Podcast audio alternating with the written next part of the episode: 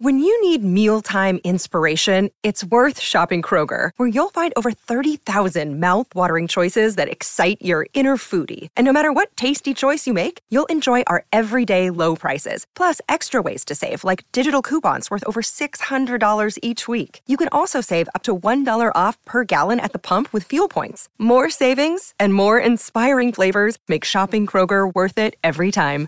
Kroger, fresh for everyone. Fuel restrictions apply.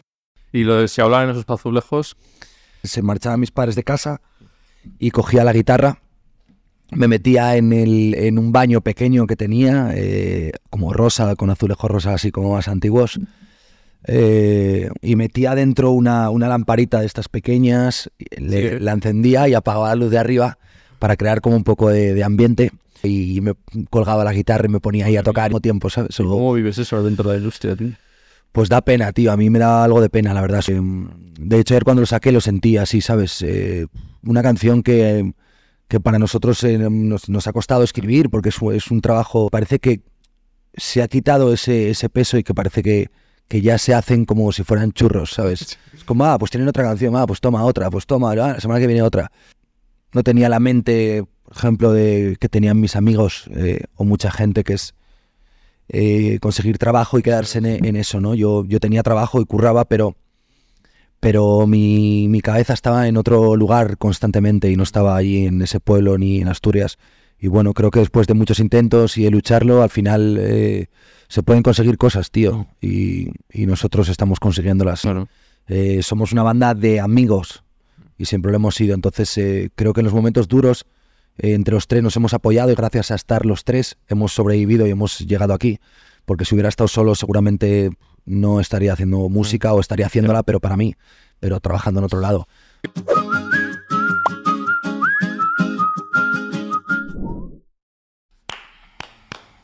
Nuevo episodio de Animales Humanos. Aquí tenemos aquí un artista, artistazo, ¿Qué tal? integrante, cantante de la banda Marlon. Eh, lo están petando, van a hacer ese pasito que siempre es llegar al Wizzing, ese paso final, 5 de noviembre, si no me equivoco. 5 de noviembre. Y el disco que está ahí, ahí, que está a punto de salir también. Este viernes, de hecho, Este viernes sale. ya, nada, Esto ya habrá salido dentro de unas semanas, pero, o sea, que el disco lo ya tenéis salió, fuera, ya está fuera. ya está fuera. Así que es un placer, hablaremos de toda su vida, todo su recorrido y de, de su magnífica banda, Adrián de Marlon. ¿Qué tal estás, tío? Muy bien, Muy bien. muy bien tú. Con las promos, Las promos no las, no las llevo tan bien. Hay muchas, hay muchas cosas como las promos y los videoclips que, que es como son las partes que más cuestan a veces. Sí, pero mm, es cierto que, que este año con las promos eh, creo que está siendo mejor porque mm, no sé, veo a la gente más preparada a nivel eh, preguntas, entrevistas. Mm. Eh, muchas veces al principio en las primeras promos que hacíamos eh, eran un poco tediosas y pesadas, tío. Entonces eh, al final se le coge manía, pero no sé, estoy a favor de las promos eh, con conversación y promos eh, mucho más... Eso gracias a los podcasts ya también, ¿no? Total, Tenéis bastante total. esto. Eso ha ayudado bastante, tío. Así En- que bueno. Porque antes era muy encorsetado igual, ¿no? Siempre... Si era como, mm, ¿por qué os llamáis Marlon? ¿Qué año empezasteis? ¿Cómo os juntasteis? Y es Y como... siguiente pregunta, ¿no? Sí. Claro, exacto. Como... No da, no da pie a profundizar. Nada, tío. Y que está bien. eh, siempre digo que la promo es para promocionar, ¿no? Pero, pero bueno, se, pro- se puede promocionar de diferentes maneras y hablar de las dos cosas que Claro. tienes. Pero no sé, creo que es mucho más interesante una conversación, eh, no sé, mm, Distendida, ¿no? exacto. Final Total, tu público lo que quiere es conocerte a ti. a- total, o vernos, eh, ya saben por qué nos llamamos Marlon, ¿sabes? Claro. Eh, ya saben cómo nos llamamos nosotros, eh, de dónde venimos, eh, y claro. f- realmente lo que, por qué estamos aquí, cuando empezamos, la gente que nos sigue eh, ya lo sabe. Si no se mete en Google y lo pone, ¿y por qué se llama Marlon, el grupo Marlon? Te lo iba a preguntar, no, no. Te he visto en las entrevistas que siempre decís eso, que estáis rayados de que... Sí, bueno, o sea, sin más, si quieres preguntarlo te lo cuento. No, bueno, a ver, mi público igual no lo sabe, Sí, pero... pues lo puedo, lo puedo Sí, contar. A ver, venga, cuéntanos la, la famosa pregunta. Marlon viene de nada, o sea, no es nada romántico ni, ni tiene nada de romanticismo. Marlon viene de que eh, habíamos, nos habíamos llamado Marvin, pero ese nombre estaba pillado y como no pudimos, eh, tuvimos que cambiar alguna letra y salió Marlon y salió de rebote. Fue un, un nom- un nombre que salió de rebote. De, hecho, hablando de promos, vino el otro día un cantante que me dijo, no quiero ni, no quiero ni hacer la promo, ya sabéis tal, y Claro, claro. deja de preguntarme de esto. Total. Sí, sí, claro que sí.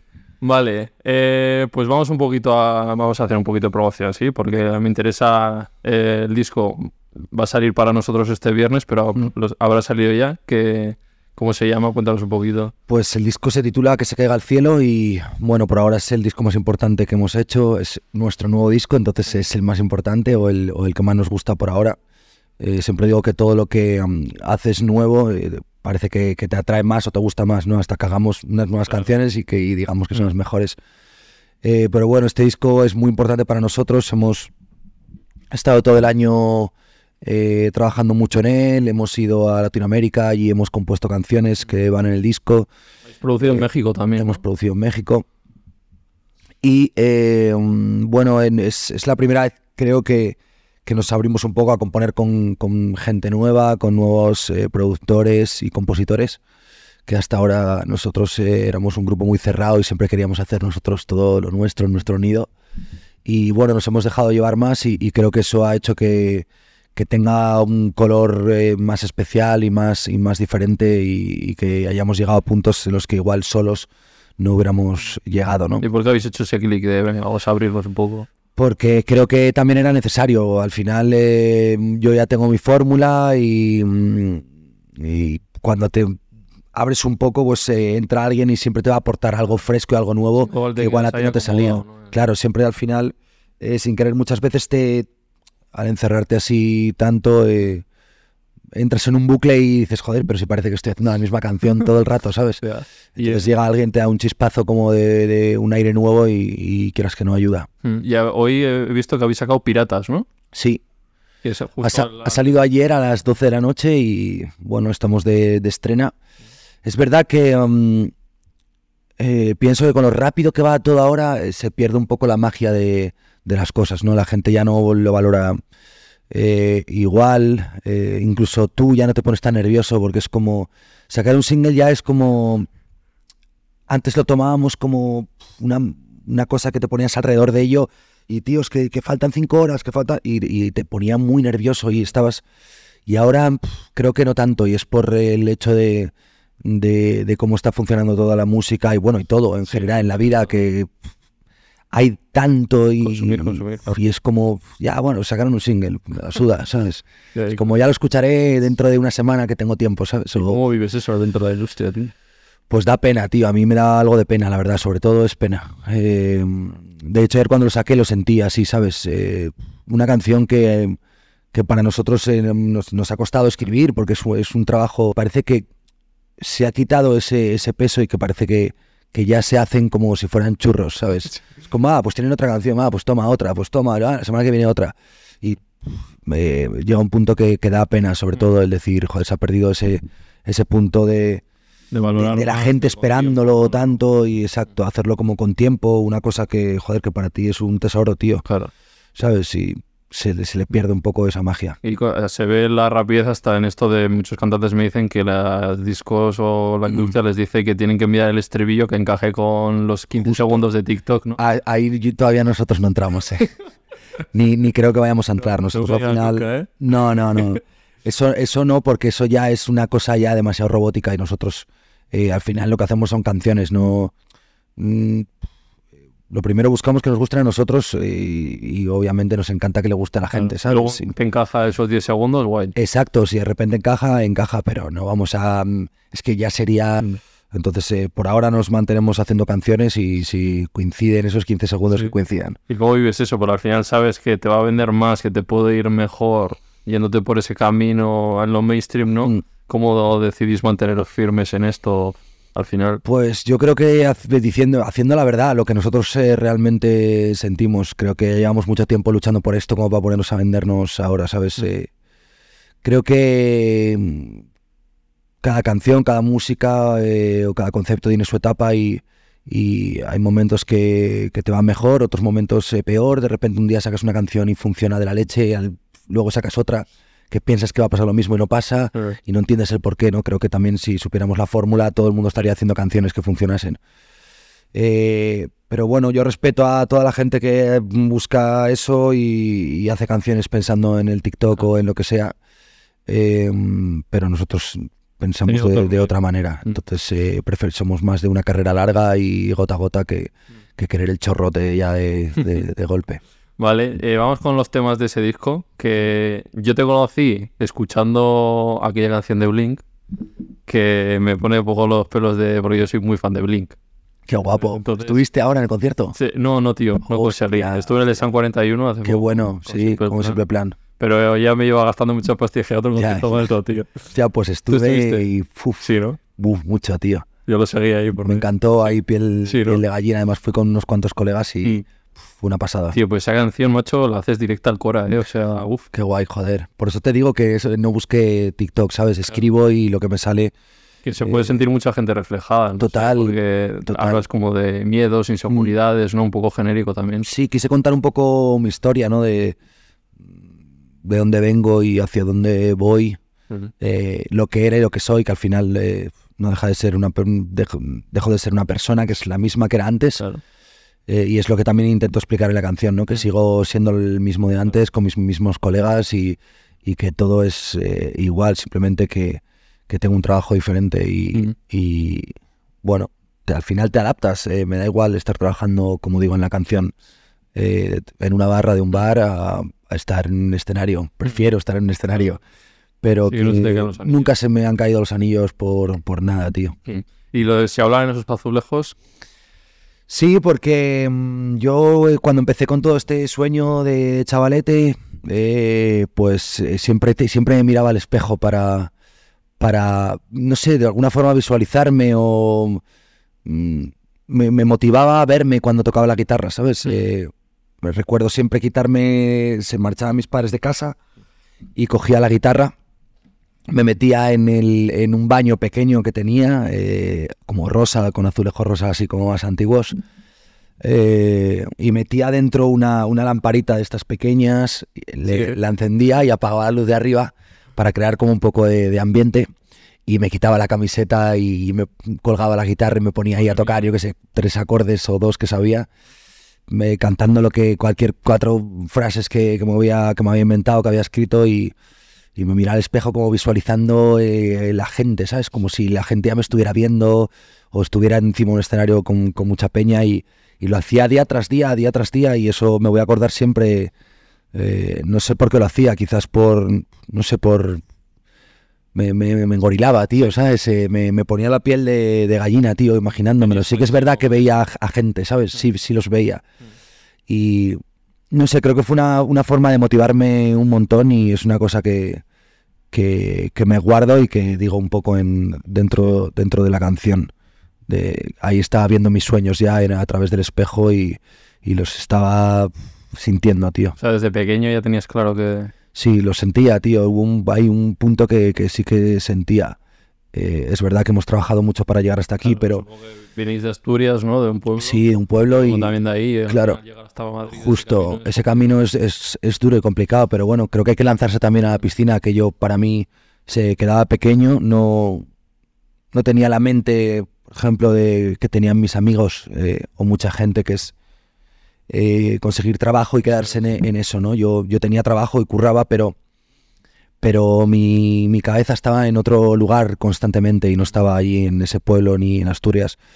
Quería mm, un camino más, más largo, más grande, o por lo menos intentarlo. No me iba a quedar ahí sin, sin intentarlo. Y, y bueno, creo que después de muchos intentos y de lucharlo, al final eh, se pueden conseguir cosas, tío. Y, y nosotros estamos consiguiéndolas poco a poco. ¿Es lo cierto de que si sueñas fuerte al final pasa o hay que meterle más cosas? Yo es que eh, ese, ese ha sido uno de mis, eh, no trucos, pero ha sido una de las cosas que, que, que yo he hecho, he intentado y a mí creo que me ha funcionado, tío.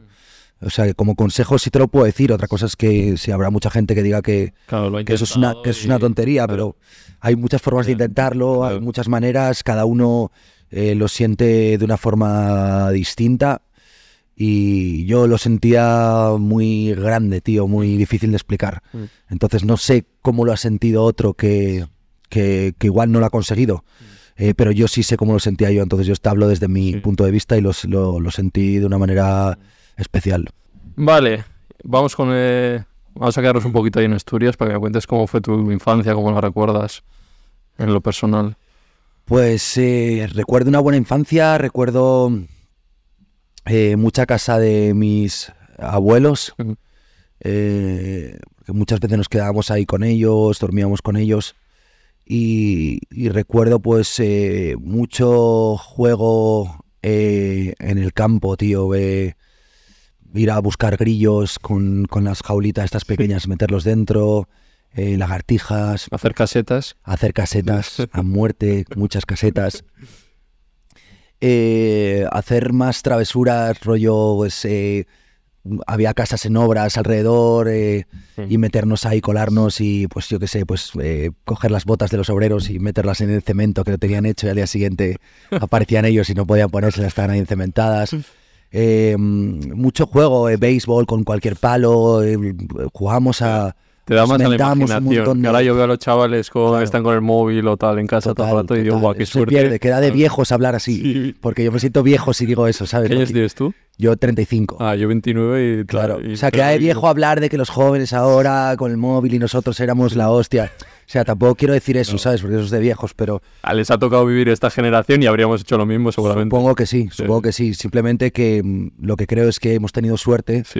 eh, de poder eh, Experimentar. experimentar mucho más, hacer colonias. Sí. Hacíamos colonias con, con, con hojas de, de árboles, con no sé qué, las exprimías con agua, te inventabas tú tu propia colonia, eh, tu colega otra. tu- Ah, Y bueno, era muy guay, hacíamos tirachinas de estos, no sé cómo es lo que, sí, lo que es, se llama tirachinas, Sí, ¿no? sí. Es como un palo de madera Eso con la goma para lanzar piedras. Y luego si eres de pueblo vas a otros pueblos, estás en las fiestas de todos los sitios. Todos, Estás tío. todo el día en la calle, En que era todos, lo que te da vida. todos, ir a comprar petardos, meterlos dentro de una caja para que, para que estrellara. O sea, cosas de eh, como mucho más salvajes, quizás, Sí. éramos mucho más salvajes. Sí. Y yo recuerdo a mis padres eh, que cada vez que se iban a tomar algo, no me daban el móvil para que estuviera callado, porque no había móviles ni había nada para, para tenerme ahí quieto en la, en la mesa, así, ¿sabes? Y no darle guerra.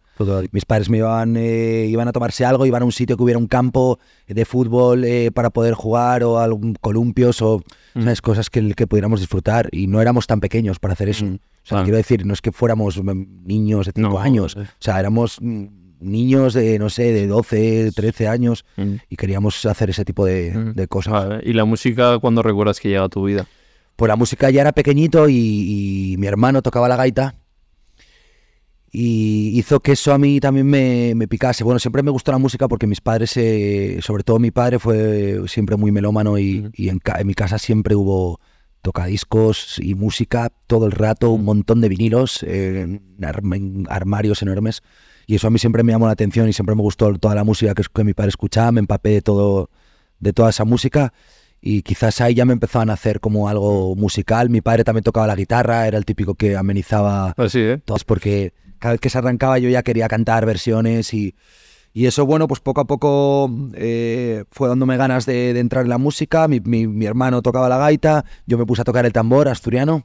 Ostras, tambor. Sí, tambor, tío. Y ahí, tambor asturiano. Sí, sí, tambor asturiano. Ostras, ¿cómo es eso? Pues como un tambor, tío, no sé, yo Sí. solo conozco el asturiano. Sí. No, No. no, es eh, uno que se ata Ah, la cintura vale, y vale, con pues en- ahí en el País Vasco, en Donosti, también tenemos como la tamborrada, que es un tambor así. Pues tipo eso, tipo vale. eso, pero asturiano, será Ostras. distinto, pero Sí. por ahí. Ahí va. Y me puse a tocar eso, eh, luego, bueno, no me gustó tan, o sea, no me, no me gustaba tanto y quería hacer algo más, y me pasé como a la caja escocesa, que se llama, que es un poco, viene imitando un poco, quizás, eh, para que se pasa, la caja de la batería, un poco, Ah, sí, tiene más vale. ese sonido. Em, O sea, eras percu, ¿eh? Al principio. Sí, al principio sí. Y de seguido a esa caja eh, fue cuando descubrí a Blink y quería ser Travis Justo. Barker, tío.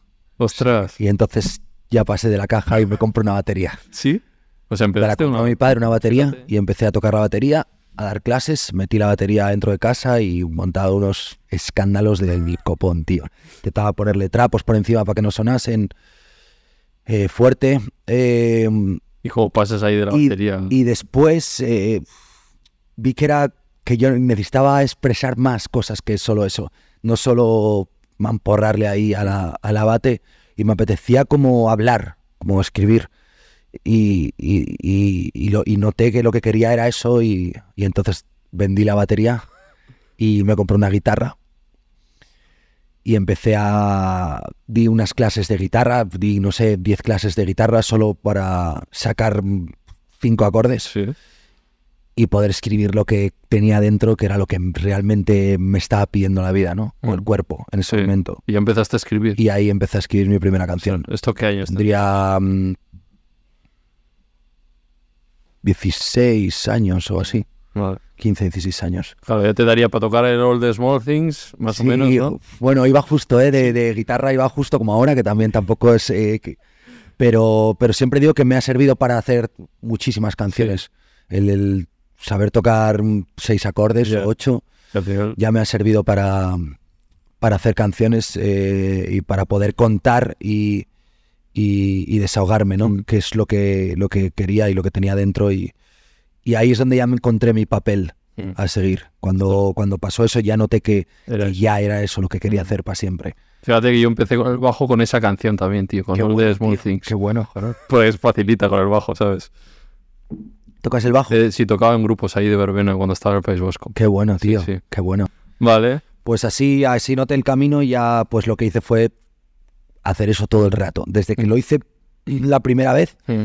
no, no solté el boli, el papel y la guitarra. Y claro, luego supongo que tendrías colegas de ahí que con los que ya formáis Marlon. Y luego, pues eh, cuando ya hice un par de canciones, eh, mm, empecé a pensar que, que podía intentar, eh, mm, no sé, este sueño, el conseguir algo en la música, el que alguien me fichase algún día, toda esa paranoia.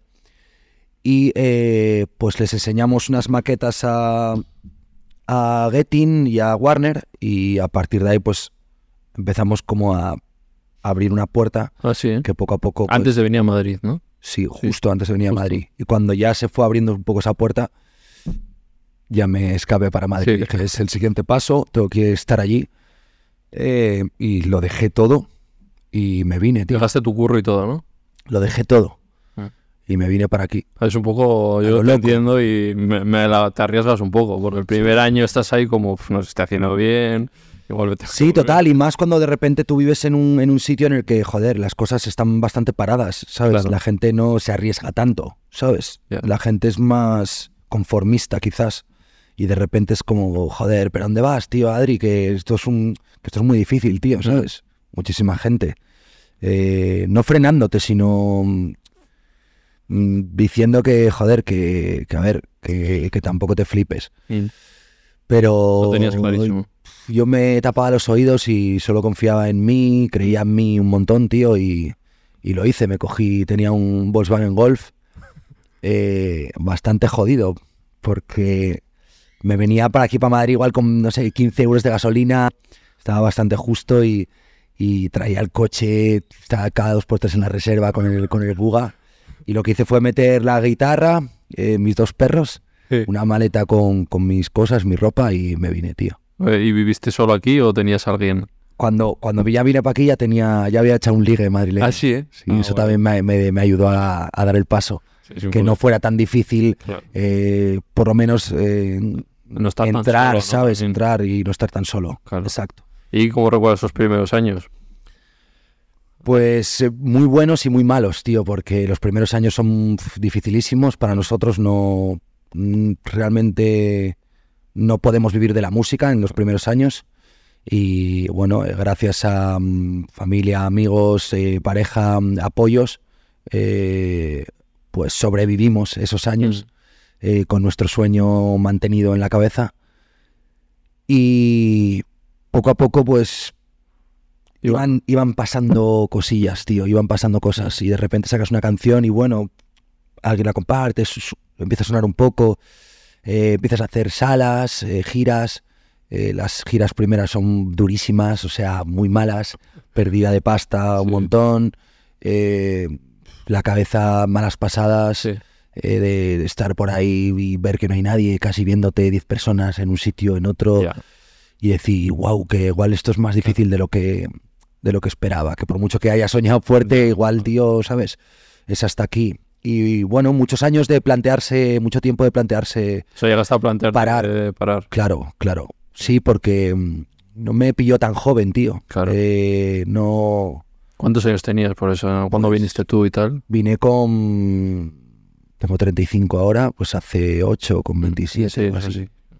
Sí. Sí, como yo, que ya tienes una edad también y dices, a ver, que yo el tonto no voy a hacer. Claro, estás Tengo 3 21, años, ¿sabes? 4 años, de repente tienes 30 y dices, hostia, que tengo 30 y que, joder, que, Hay que cotizar. que tengo que, traer, que traer pan a casa, eh, pagar el alquiler, la luz, eh, vivir, vivir, Mm. tío, tengo que vivir. Eh, Pero bueno, te ibas agarrando a pequeñas cositas. Claro, a pequeñas cosas, de repente también Ya tenía de suerte. 10 a y- 20, tal, Exacto. ¿no? Y algo de, de alguna marca eh, me llamaba para hacer algo de tipo, pues una colaboración Sí, de una eso. colonia. un- y eso, bueno, de repente me daba así como un, un respiro, ¿sabes? Pero realmente lo que quería era la música y eso no era lo que funcionaba. Claro. Y entonces eh, te empiezas a frustrar y, bueno, eh, empiezas a pensar que igual Mm. no se puede, tío, y que tienes que bu- buscarte un curro. ¿Y hasta cuánto llegaste a tocar? ¿Cuánta gente? Lo mínimo. ¿La menos personas? Pues no sé, te diría que pf, 15 personas, tío. Sí. En, una, Vale, en, en una, sala- en una sala de 600, Y, y que era solo vosotros. O sea, solo nosotros. En una sala enorme, tío. Que sales y de repente ves a 15 y todo lo demás vacío wow. y te sientes jodido, ¿sabes? Que tiras para adelante, pero Tú eres de los que da todo a aquí Sí, sí, yo lo Sí. doy igual, yo lo doy igual. De aquella éramos más rockeros que ahora, porque mm, estábamos empezando las giras y, y, bueno, que hubiera poca gente, nosotros lo vivíamos como unos chavales en una furgo, que era lo que queríamos siempre, ¿sabes? Sí. Vivir ese punto de gira. Sí. Entonces quizás éramos un poco más alocados y, y más liantes, entonces bueno, los conciertos eran un poco más hartos Claro. eh, y un poco más descontrolados. Pero poco a poco, pues eh, esas 10 personas se fueron hinchando y cada vez eran más, tío. Hasta que de repente pues sale una canción y esa canción, Hubo una canción que... hubo una canción que de repente notas algo Ah. eh, más importante y, y cuando salió esa canción ¿Cuál fue? eh, fue Tequila y Candela. Ah, vale. Está ahí en Spotify, he visto está a 5 ahí. puesta, Está en. Spot y está a la 5. Sí. eh, me acuerdo de, de que habíamos tocado en Valladolid y había, no sé, 90 personas o algo así. Y salió la canción y a los dos meses volvimos a Valladolid y llenamos una sala de mil. Oh, Entonces ahí fue cuando fue el primer impacto de decir, joder, ¿qué, o sea, ¿qué está pasando? Ahora sí está pasando algo, ¿sabes? Y a partir de ahí, de repente otra canción también funcionó y se juntó y cuando sacamos una gira, de repente las salas eh, habían llenado todas, tío. joder. ¿Y esto hace cuántos y eran años? salas ya? grandes. Eh, pues era justo antes del COVID. O sea, habéis estado como cuatro años... Cuatro años o cinco jodidos. Sí. eh, y a partir de ahí, Bueno, de ahí Entonces la gente piensa que os ve y dice, bueno, estos han salido Ayer. ya y lo han petado, ¿no? No, no, no, no. no, ¿Qué suele no. pasar? Que va, 21 me decía Diego que llevaban años. sin ser conocidos, no sé, 10 años o no sé cuántos años, hasta que... Hay mucha gente que, que le pasa eso, muchas bandas, muchos Claro. grupos, y de repente sales y es como, pero si estos salieron ayer, si son no sé qué. Claro. Y siendo una banda, al final, él me decía que es muy complicado, que en el top 100 de Spotify no hay, no hay bandas. No, no, es Entonces, muy, dif- es muy difícil, Y tío. tú sigues manteniendo con tu grupo de siempre. Yo sigo manteniendo. A ver, yo. Joder, mi sueño era vivir de esto, tío. Y ya, ya, lo, ya vivo de esto, ¿sabes? Entonces, eh, que pueda mm, vivir mucho más o mucho me- mejor, mm, sí, es una variable de dinero. Eso Sí. ya solo es dinero, pero. Pero lo que ahora mismo intento es ser feliz con lo que Mm. consigo, con lo que tengo, sin compararme con nadie y sin estar todo el rato buscando una meta mayor, una meta mayor, porque llevo intentando eso muchos años. Y eso me ha minado mucho la cabeza y me ha dejado. eh, me ha quitado mucha, mucha vida y mucha de las, muchas de las cosas que realmente para mí a día de hoy eh, son importantes, Mm, que es vivir. claro. ¿Y te han dicho algo, te han ofrecido de, oye, si vas en solitario, tal, no sé qué? Nunca. No. Nunca porque creo que nos ven fuertes, tío, como banda. Y Claro. eh, somos una banda de amigos y siempre lo hemos sido. Entonces eh, creo que en los momentos duros eh, entre los tres nos hemos apoyado y gracias a estar los tres hemos sobrevivido y hemos llegado aquí. Porque si hubiera estado solo seguramente no estaría haciendo música o estaría haciéndola, pero para mí, pero trabajando en otro lado. Pero creo que en los momentos más difíciles he tenido dos compañeros a mis lados que, ¿Cómo se llaman? Pa... Jorge y Juan. Y me han apoyado, ¿sabes? Y cuando ellos estaban jodidos les he apoyado yo Claro. y hemos hecho como ese tridente de... Que conste que no están por, por mí, no por ellos, porque iban a venir, pero ya les he dicho que ya sabéis que siempre hago a una persona, no tengo más micros. Sí, Hice una vez a Love You, pero fue un desastre, puse un micro estos que se ya pillan. es más difícil. Y, Te- y- ellos seguro que te lo agradecen, ¿eh? Porque no les gusta madrugar. Ah, Nada, bueno. tío, nada, yo soy el único que madruga de los tres, o sea que ellos están diciendo Ah, bueno, entonces bien. Sí, sí. vale. Entonces he tenido esos apoyos y obviamente no nos planteamos nada de eso. Somos eh, Marlon así y, y creo que así Que seremos, tío. Vale, y ahora ya vivís de la música, se puede decir, ¿no? Eh, bueno, nos hemos quedado en temas que te he comentado de aquella canción. Vamos a ir tirando más temitas que, me, que he metido ya en mi playlist. Por eso, yo te conocí con solo esta Sí. y te, de esto que escuchas una, pero no profundizas, ¿no? Y lo guay de hacer entrevistas es que me da tiempo como me meto Ya. de lleno, ¿no? Claro. Y ya me he metido eh, Chao o Chao, Sí, chao. esa me mola mucho. Qué guay. Eh, de esa de canción de últimos que Es de los últimos singles es y de esa- este disco también. es de este disco. Y esa canción eh, fue una de las primeras, o la, o la primera o la segunda canción que, que compusimos este año pasado Mm. para, para este disco, tío. Y eh, le da como ese rollo nuevo, ¿te parece? Sí, ahí ya, ya creo que ahí ya vimos como un toque ya de, Muy personal. de ¿no? algo ya más, eh, más eh, diferente a nivel sonoro y el- las melodías, eh, los fraseos, las letras. Creo que, que son un poco distintas dentro de que siga sonando a Marlon. Sí. Eh, pero bueno, creo que es un pasito más Mm. y, y un color nuevo y, y diferente, Mm. más, más Porque comentáis y siempre os comparan o os dicen. Es verdad que hay una canción, eh, la de Macarena puede ser, Sí. que a mí me suena. Yo soy muy fan de Pereza. Ah, sí, Macarena te suena a pereza. suena mogollón a Pereza, tío. Hostia, tío, Sí. esa no, joder. Na, na, Sí, sí, el- no sé si hay Eh, la dime música. quién te Sí, en la Nunca, nunca, No. nunca hubiera hecho eso, pero es más, me creo, parece ¿no? una canción de Pereza, pero no sé cu- Sí, cuál sí, es. puede ser.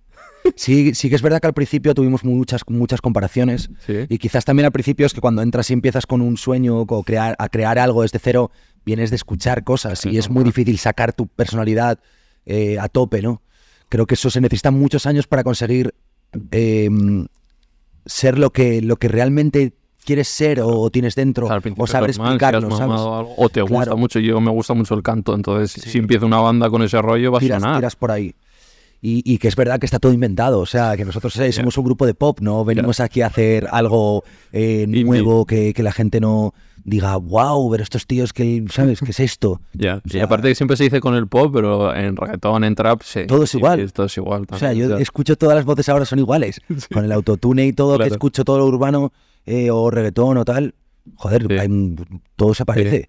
Toda la gente que canta eh, mucho pop español también, También tiene muchos aires mucho, de todo, tío. es. O sea, que quiero decir que todos venimos Siempre como que se ceban un poco con las bandas, todos- ¿no? De- Sí. A ver, suele ser, suele ser al principio, sobre todo, ¿eh? Cuando empiezas es cuando la gente te tira alguna piedra. Pero cuando eh, vas consiguiendo las cosas, eh, cada vez te, te, te- Mm. te tiran menos o te sí. joden menos. Ya notas menos, ¿no? Ese. Nada, no noto nada, tío. Y el primer año, segundo, pf, sí que notábamos cosas, ¿sabes? Mm. Pero bueno, supimos salir de eso y dejarlo aparte y decir, pues sí, pues me Sí. parecerá a este o al otro, ¿sabes? Sí. Y el otro, ese al que me parezco, también se parece a este otro, que es. yo lo sé, Ya, ¿sabes? sí. que yo también lo sé. Eh, lo que pasa es que toda esa gente joven no conocen lo antiguo. Todos los que dicen que te pareces a... Claro, no no, han conocen escuchado a los Rodríguez. Justo, o- eso, a eso voy, ¿sabes? Entonces no saben que lo he bebido de lo otro también, ¿sabes?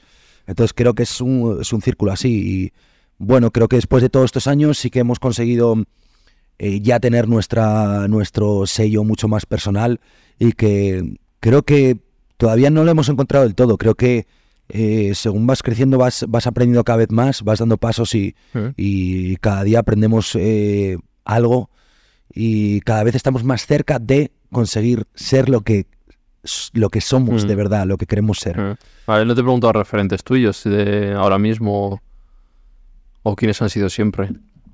Pues para mí mis referentes musicales eh, han sido los Ronaldos, ha sido los Rodríguez, los Secretos, eh, Loquillo, Pereza, El Canto, eh, todos esos grupos, Tequila, eh, siempre son, son grupos que siempre me han gustado, que siempre he escuchado, eh, porque, porque mis padres ponían esa música, tío, en español. Ponían mucha música de todo tipo, pero esa música en mi casa sonaba un montón.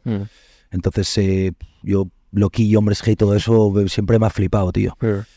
Y, y siempre hice covers al principio de, de, ese- de- de- de esos grupos. Mm. ¿Y cómo es la fase comp- compositiva vuestra? La- ¿Cómo os organizáis? Mm, Pues hasta ahora era mm, yo más que nada con la guitarra y escribiendo. ¿Traías más o menos el tema más cabia? Traía pues alguna idea, el tema o estribillo, muchas cosas.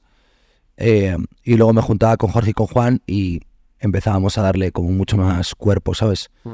Eh, acabamos detalles que faltaban y era un poco más así, pero es verdad que este año nos hemos metido los tres a muerte por primera vez y, y hemos estado los tres eh, a tope a nivel compositivo y todo y bueno, creo que es una fórmula nueva que, que- que mola. Aún así yo sigo haciendo muchas cosas que a veces llevo y desarrollamos, pero creo que estamos los tres más a full ahora con todo esto. Vale, y ahora que ya habéis entrado en el éxito, en el mainstream, por así Mm. decirlo, ¿no?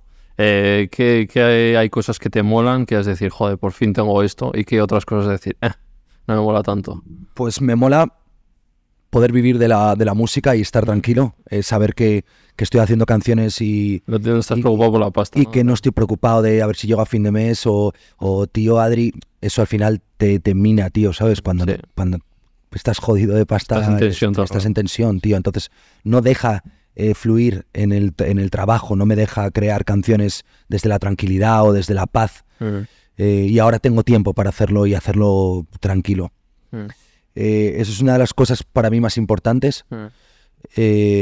Aparte de que hemos, estamos cumpliendo sueños Claro. y estamos haciendo conciertos en sitios en los que hemos visto a grupos que nos encantaban Claro. y les hemos visto como si fueran una estrella intocable. Y, y nosotros vamos a hacer conciertos ahí, estamos haciendo. Claro. Entonces, eh, eso también es una pasada, poder ver a toda la gente cantando canciones que tú has escrito en el baño, en Mm. tu salón, eh, o que le has mandado a un colega hace tiempo cuando empezabas con la tontería, y que son canciones que a día de hoy corean muchas, muchas personas, tío. Mm. Eso pues ilusiona. Y la parte mala, eh, quizás sea... eh,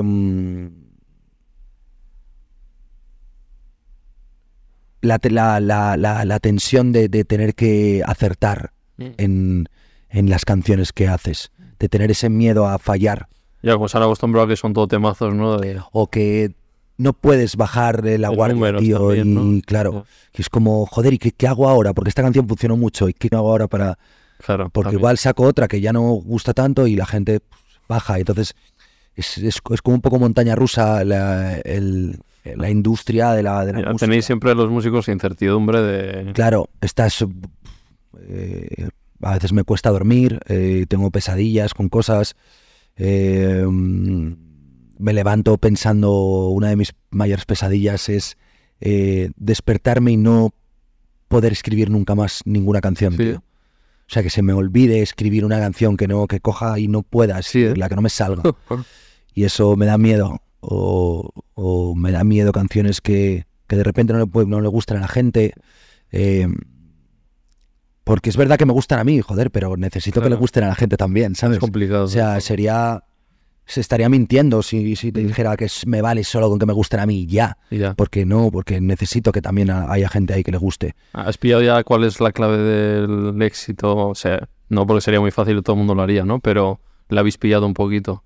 Bueno, creo que lo que, que al final cuando montas una banda eh, llegas a un punto que ya tienes eh, como gente alrededor esperando eso porque ya le gusta, entonces más o menos Ya, te lo compran. siempre, siempre les va a gustar porque Sí, ya es como Blink, me puedes sacar familiar, exacto, ya- tirándote un pedo. exacto, ya les suena familiar tu voz y ya, ya tienen tu onda un poco, entonces ya están enganchados un poco a ti Claro. y les gusta más o menos. sea, lo jodido es llegar a eso. Pero... Justo, lo jodido es conseguir eso. Sí. Pero cuando, cuando ya llegas un poco a eso, ya, ya más o menos tienes una familia ahí grande Sí. de gente que, que está esperando y que sabes que, joder, que Mm. les va a gustar y que también, coño, que cuando estás haciendo una canción también piensas en ellos, ¿sabes?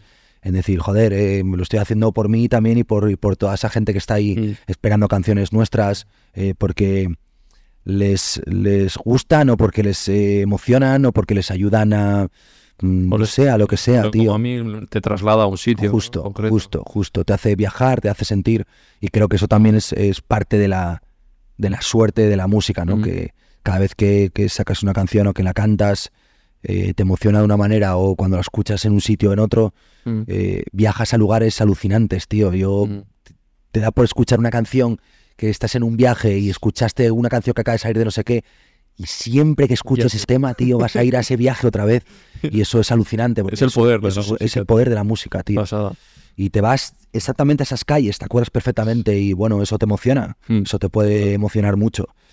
Y, y luego subirte al escenario y cantarlas, eh, pues hay momentos en los que, joder, también te hace como viajar y, y volar, ¿no? Cuando estás cantando un Mm. tema o ves que todo el mundo lo canta contigo, pues te sube algo por aquí que dices, joder, Mm. está claro que todo lo que he hecho, lo malo, lo bueno y, y todo lo que, lo que hemos pasado para llegar hasta aquí, sin duda, ha merecido la pena, tío. Mm, total. Es que ha merecido la pena. Y otra cosa que tiene el llegar a donde habéis llegado es que al final tenéis más exposición, ¿no? Y eso como lo vives en lo personal también, que se, que se mire más todo lo que puedas hacer o... Pues eh, eso es una de las partes que más cuestan y sobre todo porque yo soy una persona muy tímida, tío. Mm. Siempre he sido un tío muy tímido. Yo eh, recuerdo mm, no ser nada conocido. O sea, no es que ahora sea Justin Ya. Bieber, pero no, pero no era nada Sí. conocido antes. Tenía un trabajo normal. eh, con mis padres y me iba a comer o a cualquier sitio con mi novia y tal. Y, y- y estaba en un restaurante y de repente el baño estaba en la otra esquina y no, podí, no podía ir, tío. O sea, me costaba ir al baño porque me daba vergüenza caminar por delante de la gente Wow. y pensar que me miraban o, ¿sabes? Me sentía muy, muy vulnerable, tío. Mm. Entonces o mandaba a alguien que me acompañase o me aguantaba las ganas de, de mear. Eh, y siempre he tenido miedo a eso, tío. Siempre eh, he sido un poco acojonado y tímido para eso. Y justo Entonces, te llega la fama. ahora todavía mucho más, Sí. porque ahora hay sitios en los que sí me conoce la gente, entonces eh, lo paso mal, tío, lo Sí. paso mal cuando... Cuando te piden fotos o... No, cuando alguien me viene y me saluda y me pide una foto, no lo paso mal. Mm. Lo paso mal cuando estoy en un sitio en el que no sé si me conocen o no, y pero tengo que cruzar todo ese sitio de gente que está en mesas comiendo tranquilos y yo o agachar la cabeza o me, me pone nervioso, tío, eso. Y no, no porque me sienta conocido ni famoso, es porque he sido así siempre, desde niño, en todo, en clase. Me preguntaban algo en clase y yo, buf, ya notaba como las caras. ¿Sabes? Digo, joder, no me saques a mí al encerado, tío. Que me da palo, ¿sabes? Pregúntamelo desde la Mm. mesa como mucho, ¿sabes? Supongo que luego como buen artista sales al escenario y todo eso se te quita. claro. Eso se me quita, tío. Eso es una es lo que tenéis los artistas. Eso es una movida bestia. Que ahí es el único Otros sitio en el que no. Claro. Luego hay gente que me dice que no es tímida como yo y me dice, yo no podría subirme ahí a hacer Claro. eso, me daría vergüenza. Eso es. Yo es todo lo contrario, es como si me transformara y ahí es el único sitio en el que creo que, que, que tengo muchas cosas que decir, tío. Mm. Es donde más creo que tengo que decir. Y te sientes ahí con el control. salgo y, y me siento con poder, tío. Claro. Es, el único sitio en el que me siento poderoso sin que me dé timidez algo, tío. Luego me bajo de eso y me siento muy pequeño y muy, muy vulnerable y muy tímido. Entonces me encojo como, una, como un bichillo bola. Pero cuando subo ahí arriba es como que pum, abro y, y es como puedo gritar. Puedo expresarme Mm. lo, que, lo que quiero, lo que tengo. Claro. Vamos con otro tema y ya hilamos con todo el tema personal. Otra canción que me llega al cora. eh, marzo en febrero. Mm. Vaya cancioncita, ¿eh? Sí, ese, ese tema tiene bastante tiempo. De hecho, es cuando salió ese tema, no, Marlon no funcionaba nada absolutamente, tío. Y ese tema ya pasó algo, algo ya Sí, ¿no? ayudó, ¿sabes? Eh, Fue, Era cantada, claro, yo la conocí cantada con Ana, pero... sí, con Ana, que es mi pareja. Eso es. Eh, Para quien no conozca, es, actri- es actriz. es también. actriz, sí, Ana Fernández. Ana Fernández. Actriz, muy buena actriz, la mejor, ¿eh? Eh, y esa canción, pues eh, ya vivíamos juntos y estaba mm, componiendo ese tema. O sea, era con, con ella también. O sea, solo, lo estaba componiendo solo eh, y muchas veces a ella eh, la, la llamaba como, como conejillo de indias para, para hacer coros y a ver cómo sonaba Sí. con voces de chicas Sí. o, y, y la tenía ahí, a ver qué tal, oye Ana, a ver, ven, canta esto así conmigo, pon esta voz y tal, a ver que, que si queda bonito o no. Mm. Y ella, joder, venga, Adri, va. Y recuerdo ese tema que cuando lo hicimos así, le, le pedí que hiciera eso, es como que me encantó cómo quedaba su voz, era Sí. precioso. Oh. Y decidimos eh, grabarla juntos, tío. Y Grábala, ¿eh? cántala. Y, ¿qué dices, Adri, y tal? cántala. Y, y la cantamos eh, juntos y fue precioso, tío, quedaba genial su voz. Em, y no nos lo pensamos, lo hicimos porque nos lo pedía el cuerpo y la canción y lo hicimos, tío. Canta bien, ¿eh? La tía, ¿eh? Sí, cantó muy bien, tío, muy bien. Y ha ido, he visto algún vídeo, algún directo, ¿no? Que ha salido cantando. Sí, contigo. salió a cantar ya, no sé, pues tres o cuatro veces. eh, y ahora se va a venir al Wizzing. Sí. Le dará vergüenza también igual, ¿no? Hombre, eh, cuesta. A ver, es muy difícil porque mm, ella es actriz, pero, Claro, es como si a ti te pero pone... no es lo mismo. Eh, Aquí, aquí sales en directo con mucha gente, o sea, no es, no es su mundo, no está acostumbrada a eso. Es como si a mí me ponen a hacer lo suyo, ¿sabes? Claro. Yo también estaría teatro. temblando. Em, y le cuesta, pero, pero bueno, al final creo que lo disfruta, ¿eh? Mm. Cuando, cuando sale y eh, es ese rato de antes. Yo ese rato de antes también lo paso mal. Ya. Entonces, eh, cuando sale luego lo disfruta y, y yo también me gusta que, que pase. Creo que es un momento muy especial, el 5 de noviembre. Eso, no hemos hablado va a merecer la pena. 5 de noviembre, sí que la voy, voy a sacar la entrevista antes para, para que sea la promo del 5 de noviembre. Wizzing, que siempre dicen como que siempre es Riviera y cuando hace Riviera ya se mira al Wizzing, tú dices, tienen que hacer una sala intermedia porque claro, te pasáis de Riviera... Me encantaría. Siempre hablamos entre muchos músicos que, que debería haber una sala de 5.000 personas o 6.000 personas. ¿Cuánto tiene la Riviera? La Riviera tiene 2.200 Vale. y pico. Claro.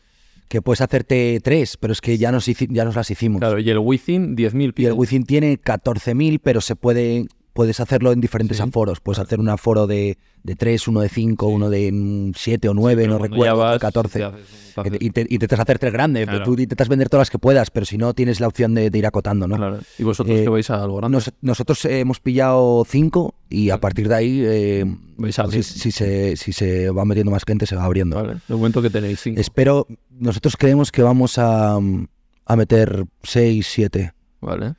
Que es un domingo y que este golpe y para nosotros es un triunfo enorme. Hasta ahora hemos hecho lo máximo eh, Rivieras, unas cuantas, Mm. eh, pero las hemos hecho en diferente día. Entonces, Mm. mucha, mucha gente de la que va un día compra el siguiente también para ir. Entonces, eh, creo que hasta ahora sin duda va a ser nuestro mayor logro. Mm. Eh, conseguir vender todas esas entradas en un mismo día, un domingo, eh, me parece algo increíble en un grupo de pop rock a día de hoy que no es tan fácil, ¿no? Que, Sí, pero como has que dicho, está no, claro no, que viene alguien que hace urbano o- Sí. o- y, y de repente te lo llena todo con una facilidad, o, pero eh, el pop, tío, no es tan fácil. Mm. O sea, será un día Como especial, banda. ¿no? Lo estás nervioso, leche, estoy muy nervioso, llevo un año jodido, tío. Llevo un año jodido eh, de nervios y ahora cada vez más. Mm. Y que habrá muchos colabos, entiendo, ¿o qué? Sí, vam- vamos a tener eh, colaboraciones eh, muy chulas de gente que es amiga nuestra y gente a la que queremos mucho y admiramos. Mm. Y bueno, se va a juntar muchas cosas en, un- en un día, tío. Es un, un sitio en el que siempre hemos ido a ver conciertos de peña y lo veías y decías, ¿cómo pueden...? pues, ¿Cuándo será, cuando llegará esto? ¿Podrá pasar alguna vez en nuestra vida?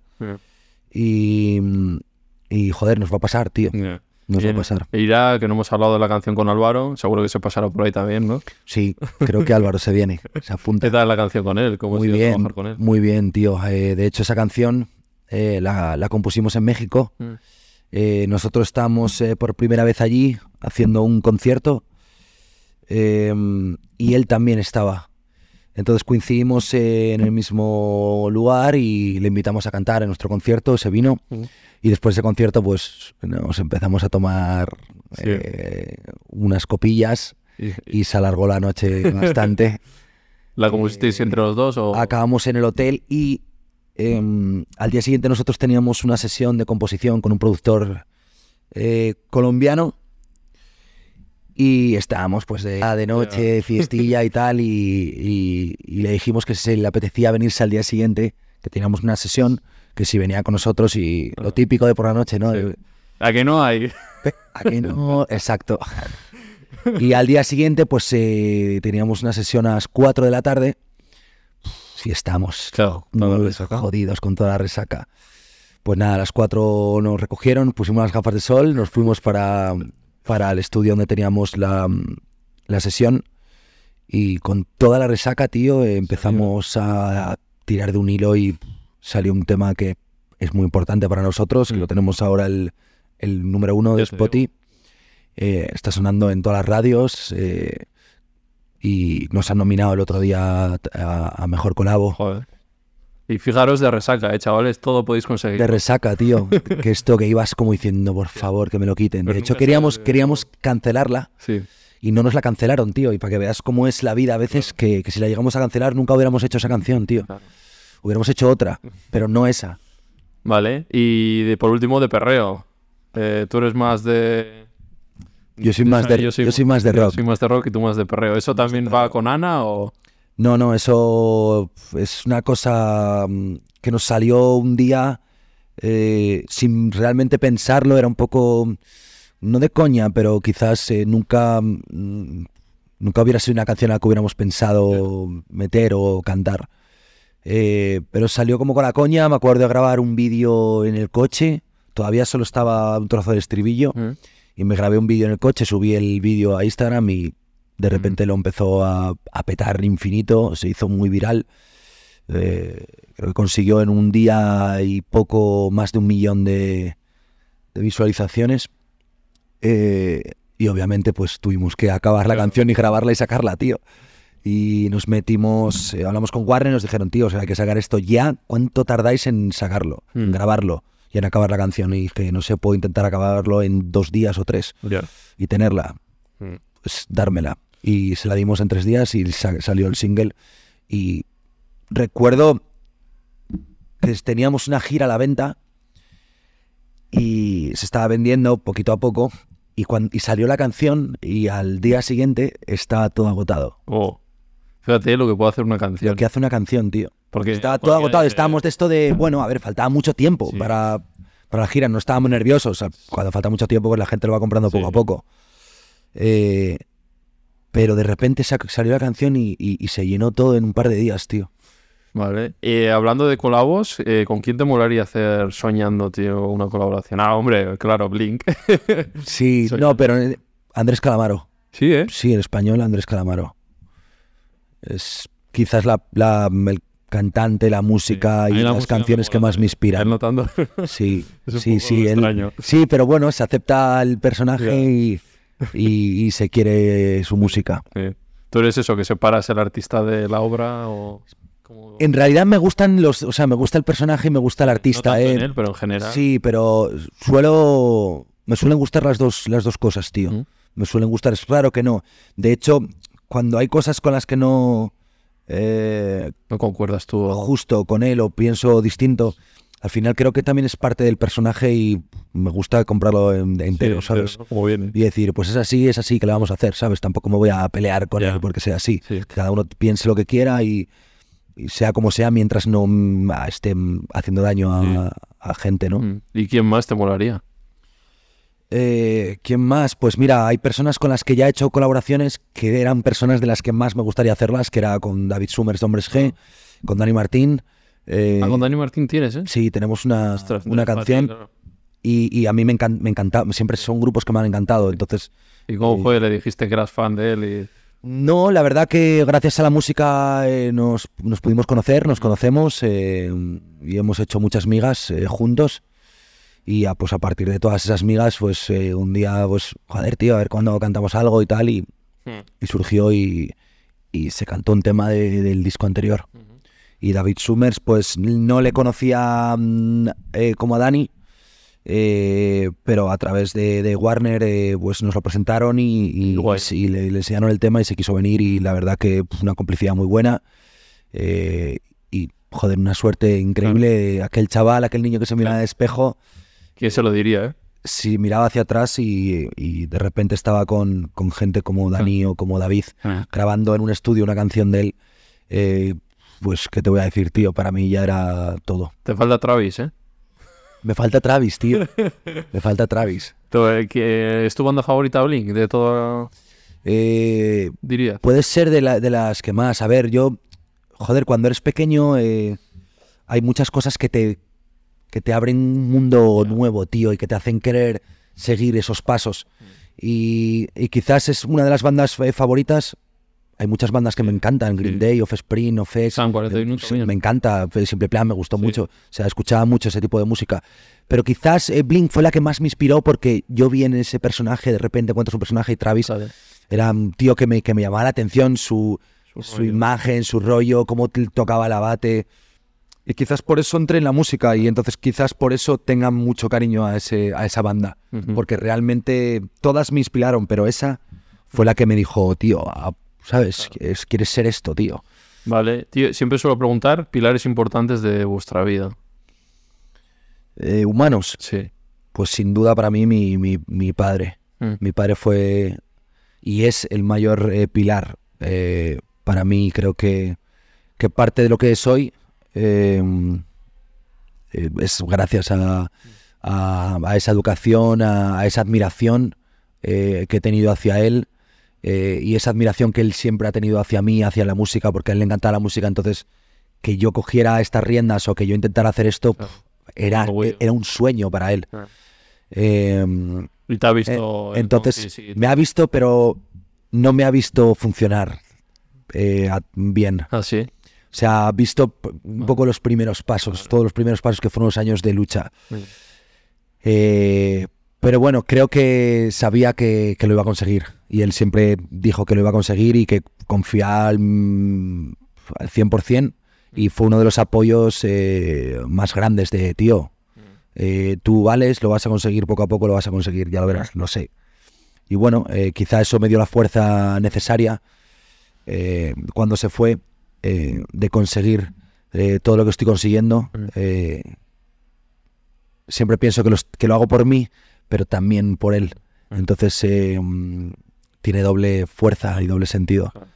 Y todo lo que sigo haciendo, cada paso, eh, siempre me acuerdo de, eh, o pienso en ello, decir, joder, si escuchara este tema le encantaría, fliparía, porque cuando me dejó, me dejó en mi lado más canalla, más infantil, más idiota, quizás más torpe Mm. eh, y menos humano, haciendo canciones que en realidad tampoco decían nada y, y quizás ahora sí que tengo canciones que sí dicen cosas eh, m- mejores o más importantes o, o más chulas, universales. Y me, me da pena que no haya escuchado este tramo mío porque es el tramo más maduro Mm. y es el tramo en el que sé que él diría, joder, sabía que ibas a conseguir estas canciones, sabía que ibas a llegar a esta música. Lo que pasa es que te faltaba tiempo y te faltaba camino y aprendizaje, pero, pero creo que ahora si lo viese eh, le encantaría, le encantaría. Bueno, o sea, imagino que el Wizzing también irá y una dedicación. Claro, claro que sí. Al final eh, hay una canción que se llama Volveré, que para mí es la canción más especial que he hecho en toda mi vida. Y es una canción que, que se la he hecho a mi padre. eh, y es una canción de las que más canta la gente. Y, y para mí es la más especial en los conciertos porque es como un canto hacia él, ¿sabes? Plan, de que sepas que, que en cada concierto estoy cantando esta canción, estamos cantando esta canción por ti porque toda esa gente que está ahí eh, está cantándote también conmigo, ¿sabes? Entonces eh, siempre está presente, es la, es la forma. Siempre he de- pensado cuando cantéis esas canciones, ¿cómo, no, ¿cómo conseguís mantener el tipo? Porque yo me vendría abajo, ¿eh? Pues difícil, tío. En muchos conciertos me ha pasado de venirme abajo y no poder cantarla y Pones el micro. pararme y poner el micro y la gente se vuelca un montón, tío. Al final, no sé, creo que mm, somos humanos sobre todo y, y yo cuando me subo ahí intento ser lo más humano posible. Y si tengo que dejar de cantar porque me estoy emocionando, voy a dejar de cantar. Y si tengo que llorar y parar el concierto, voy a pararlo y llorar. Porque es mi concierto, es mi show, es el de, el de todos, pero yo no puedo eh, negarme a algo que, me- que el cuerpo me está, me está pidiendo, me está paralizando, ¿sabes? Y, y cuando pasa eso, creo que son los momentos más bonitos y los que a la gente más le gustan, tío. Claro. Pues Sin sí, duda, ya- cuando te confundes en algo y sales eh, natural, cuando te emocionas y, y paras de cantar y la gente lo ve y te canta más alto eh, y te canta a ti, en plan ayudándote a ti, apoyándote a ti porque sabe que no puedes. Eh, creo que me ha pasado eso y creo que son los momentos con los que siempre me voy a quedar Mm. eh, y son los más emocionales, sin duda. Vale, pues vamos a ir ultimando, que nos queda poco, que estás de promo, tiene muchas cosas. Eh, vamos con, solo preguntar, pregunta de podcast, ¿qué es para ti el éxito? Para mí el éxito, eh, yo siempre he pensado que, que era llenar salas y, y ganar pasta eh, de la música y, y me he dado cuenta que no, que no es eso el éxito para mí. Para mí el éxito es eh, poder dormir tranquilo, eh, mm, estar con gente que me quiere y poder quererles. eh, disfrutar los momentos sin estar obsesionado con mi trabajo, con la música, con, con el triunfo ese de, de- números. esto tiene más millones, lo otro menos, aquí me dan más likes, aquí menos. Y poder respirar, tío, respirar, vivir, eh, salir ahí fuera con la gente que quiero y, y que estén a mi lado siempre, ¿sabes? Eh, ver a mis perros, eh, salir a tirarles la pelota, las cosas más, cosas. más normales, cocinar en mi casa, invitar a, a- a mi- a mis amigos, estar con mi novia. Eh, encender la chimenea eh, cuando llueve fuera de mi casa y, y estar con la chimenea dentro. Eh, Ya, al final lo que dices y lo que has comentado, al final luego tienes mucho éxito, dinero, pero te falta una- un ser querido, ¿no? Como- Total, total. Y que si no vives en, en el, en el punto de siempre querer más, y yo siempre he vivido en ese punto, y, y todavía me cuesta a veces no, no vivir en eso, porque soy una Es persona que siempre he querido eh, más, y cuando tengo el Wizzing quiero dos Wizzings, y cuando tengo dos Wizzings quiero el, el Wanda Metropolitano. Claro. Y es como, ¿y eso qué va a hacer? Que, que- que- que dejes de vivir o de sentir otras cosas. Entonces eh, me, me planto, tío, me planto a respirar, tío, me planto a, a seguir haciendo la música que- hago, que ya me da para vivir bien, Claro. y, y- y voy a intentar vivir y disfrutar de otras cosas que hasta ahora he dejado un poco aparcadas. Vale, pues vamos con las tres últimas preguntas que hago todo el mundo. Primera, música y serie favorita. Música ya hemos tocado más o menos. Sí. Serie favorita, Stranger Things. ¿Sí, eh?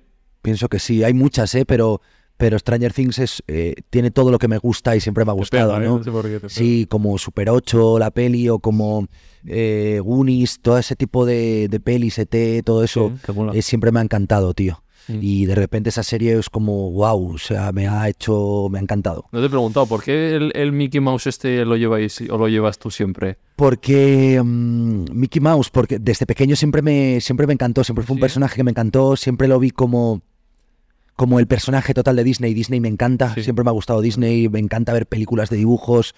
eh, y Mickey es como, como siempre ha sido como la estrella o, el, o el- la cabeza de todo eso, ¿no? ¿No? No, lo miré antes, ¿eh? porque hay unos cuantos Sería personajes guays. ¿eh? De ahí, sin duda, me quedo con la tortuga ninja. Así. Sí. Eh, pero siempre me ha, me ha marcado, me ha gustado un montón y bueno, me lo ha tatuado y siempre lo, lo he tenido como bastante de todo. referencia y, y la gente siempre que ve algo, siempre se acuerda como de mí cada vez que te ve Mickey Mouse y tal. Has ido a Disneyland también. Joder, un montón de veces, tío. De hecho, voy ahora otra vez. ¿Qué dices? Sí, voy, O sea, este, ya voy, este mes, antes del Wizzing me, me voy tres días ahí. Sí, es un sitio que me encanta, me, me gusta verlo, me lo paso bien, disfruto, me gusta mucho. Joder. Y los dibujos me encanta, veo un montón de pelis de ¿Y anime Disney y a todo esto también te gusta? ¿o? Mm, No sí, pero menos. Warrior One Piece o... Menos, tío. Me gusta, pero menos. Vale, más Menos. Disney. Sí, más Disney. Vale, segunda, que siempre pregunto, yo que soy vegano, a ver qué con relación con los animales, más con todos los perros, no sé si alguna vez te has planteado, Serlo. sí, o... En mi cabeza un montón de veces, tío, pero es que soy asturiano y Ya, me encanta comer, tío, me encanta comer. Es una. Es lo que más me gusta en el Sí, planeta. has dicho que te gusta cocinar también. Cocinar y. O sea, comer es flip. Sí. O sea, cocino para poder comer bien. Cuando Ya. cocino en mi casa es para poder comer bien. ¿Y te lo has planteado Eh, porque has visto algo. Porque he visto menos de lo que he querido ver. Porque soy muy sensible para ese tipo de cosas y, y sé que si lo veo eh, voy a tener problemas. O sea, voy a tener problemas conmigo de, de dejar un montón de cosas eh, eh, de lado, pero no, no lo descarto. Pero no ahora. Tienes ahí la esta, ¿no? Sí, es- es- está claro. Intentamos, intento cuidarme, intento hacer cosas. compramos muchas cosas. Mm. eh, no me acuerdo cómo se llama. la Eura o... Justo. Claro. Un montón de cosas Sí. de eso tengo en casa. O sea, la nevera lo tengo petado de eso. Si es cocinías, ojo, te Y, no soy muy de consumir eh, animales eh, a diario. O sea, lo hago un poco de una forma más. Mm, Esporádico. Sí, o sea, no como yo no estoy comiendo carne roja en mi casa todos los días. Eh, pero sí que es verdad que en la dieta entran cosas, Sí, sí. ¿sabes? No, no, no, no, no me lo he quitado todo, ni mucho menos. Mm, Y lo- los perretes, que ¿los sigues teniendo desde entonces? Desde- Seis desde- perros tengo, tío. Sí, Seis perros. Tengo seis perros. Sí. Pero sí tengo seis. Vale, sí, sí. Bueno, como sea. Tengo seis perros que son parte de la, de, la, de la luz y de la fuerza de mi vida, tío. Madre. Les, les amo con, con todo. O sea, duermen en mi cama.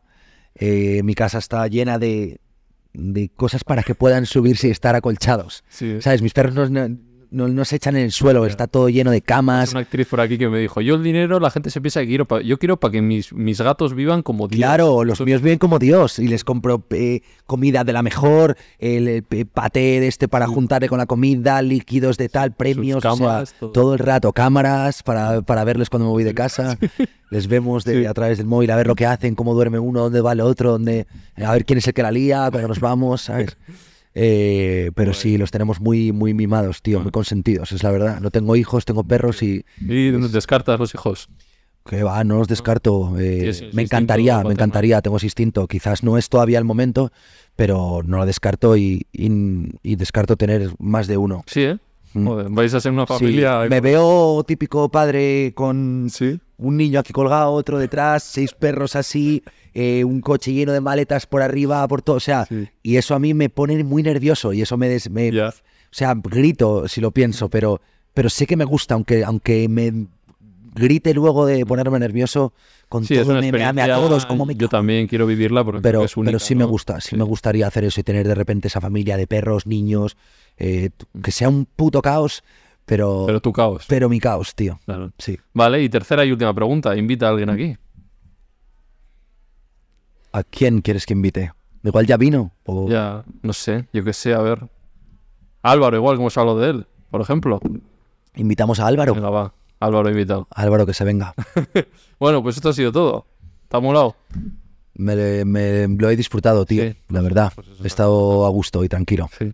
Es lo importante. Esa charla lo que te he dicho, tranquila, tu rollo. Me encanta que todas las promos sean así, Sí. tío. Gracias. Pues eh, que la gente, porque no nos hemos conocido antes, que igual parece muchas veces de cuándo os conocéis. O sea, que has llegado y te has sentado y... Nada, absolutamente, de nada. Así que esa es la magia. Y Total. que a ver si puedo ir al Wizzing, tío. Igual me pillo ahí las entradas. Estás invitadísimo, joder. Si te vienes, Sí. es- escríbenos y, y te pasamos Porque es que ahora ya me he hecho fan, macho. te me, pasó, me pasó con los que vais viniendo, que me Claro. a full. Obviamente, cuando se conoce a la gente todavía Y es, todavía es mucho cuando mejor. conoces la persona que pues, estás invitadísimo si te apetece, tío. pues nos vemos ahí. Chao. Gracias.